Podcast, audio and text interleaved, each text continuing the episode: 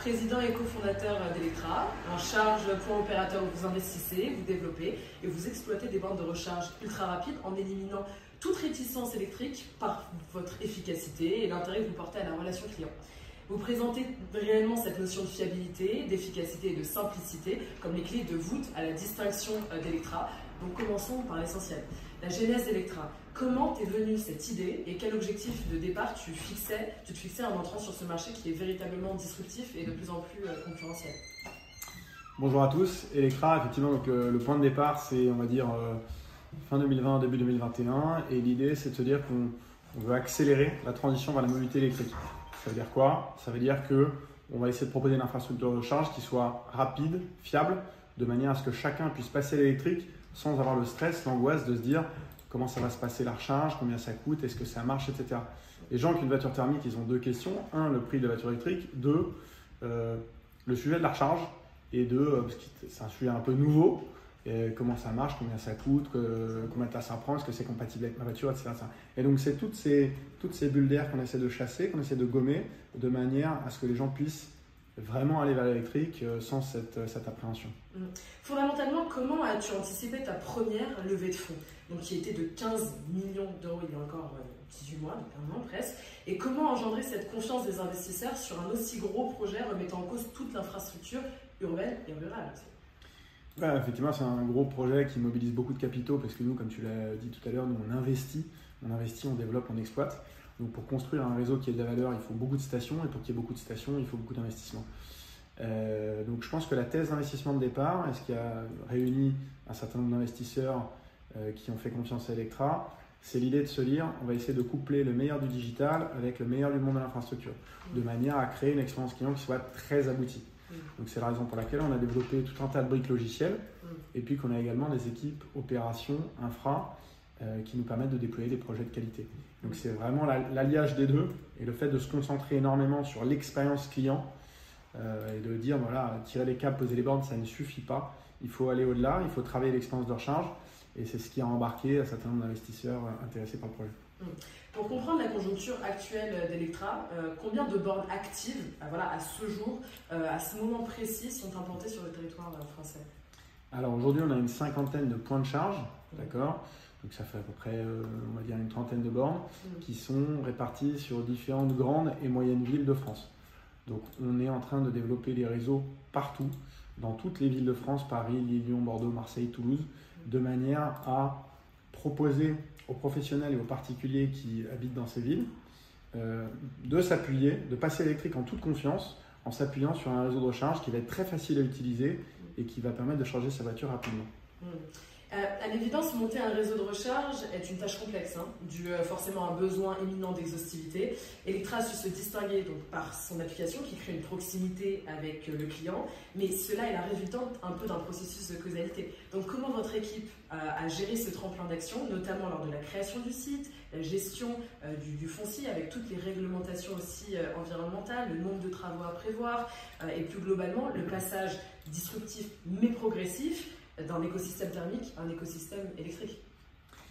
Ouais, L'objectif, c'est euh, de créer de l'engouement pour la voiture électrique.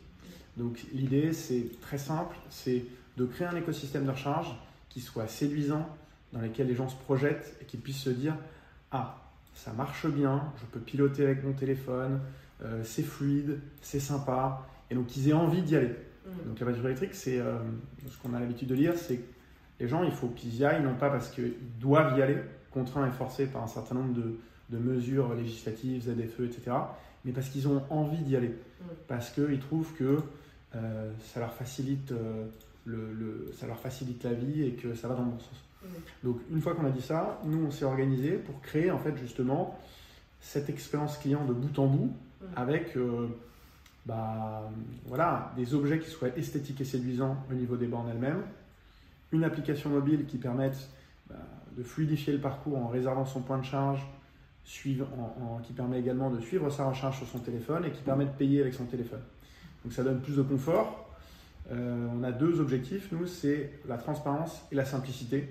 La transparence et la simplicité, c'est ce que je pense beaucoup de plateformes qu'on utilise un peu tous les jours via les applications mobiles ont apporté sur les secteurs ont disrupté ça et c'est ce qui crée un vrai choc de confiance avec les utilisateurs et c'est ce qu'on essaye de faire dans la recharge.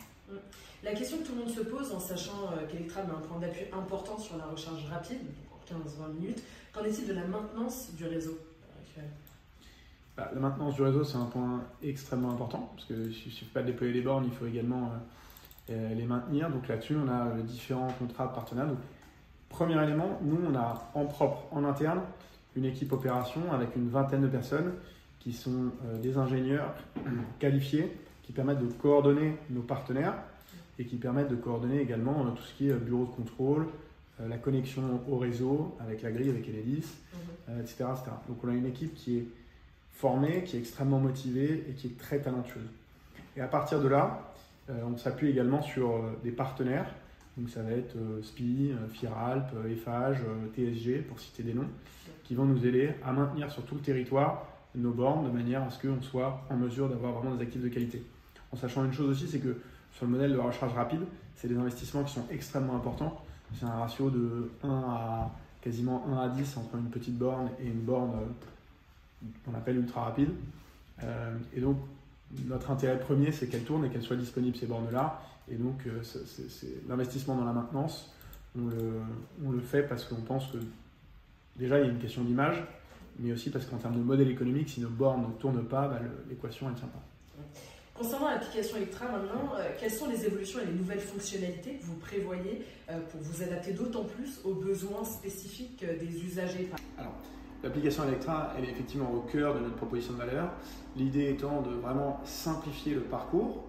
Et donc, typiquement, elle va permettre à un utilisateur de réserver son point de charge. De manière à ce que quand il conduit jusqu'à la station, qui fait 5-10 minutes pour y aller, il est sûr qu'il y a un point de charge qui l'attend et qui est disponible et qui est réservé pour lui. Ensuite, ça permet de suivre sa recharge en temps réel sur son téléphone, ce qui est pratique puisque ça va d'une part vous permettre de suivre ce qui se passe pour que vous puissiez aller vous promener, aller manger un morceau pendant votre recharge. Et puis, euh, ça va également permettre de vous donner une estimation. On va vous dire, bah, écoutez, euh, monsieur Dupont, votre recharge pour aller jusqu'à 80%, elle devrait mettre 35 minutes et elle devrait vous coûter entre, euh, je sais pas, 18 et 20 euros. Ce qui va permettre de donner de la confiance et de rassurer et donc la personne va pouvoir aller pendant 35 minutes vaquer à ses occupations. Donc voilà, voilà le fonctionnement. On peut également payer évidemment sur l'application mobile. Euh, et puis on a un certain nombre de fonctionnalités qui vont arriver. Euh, d'abord le fait de renforcer la connectivité avec les véhicules, le fait euh, de pouvoir aussi introduire un programme de fidélité pour récompenser les gens qui sont fidèles et qui viennent se charger régulièrement. Il y a plein de choses qui vont arriver sur l'application. Le but c'est vraiment de continuer à pousser énormément, de mettre beaucoup d'efforts et d'énergie sur ce sujet pour que ça soit vraiment l'outil de pilotage de la recharge de A à Z. Je vais donner juste un autre exemple si j'ai encore le temps.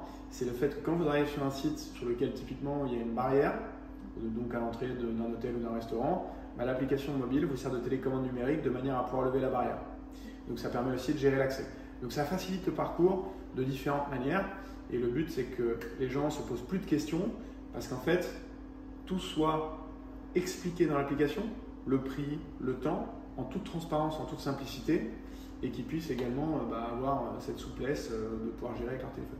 Est-ce que Electra compte un jour créer des filiales au sein de la communauté européenne ou même exporter son projet industriel dans d'autres continents? Alors dans d'autres continents, non, c'est pas l'ordre du jour.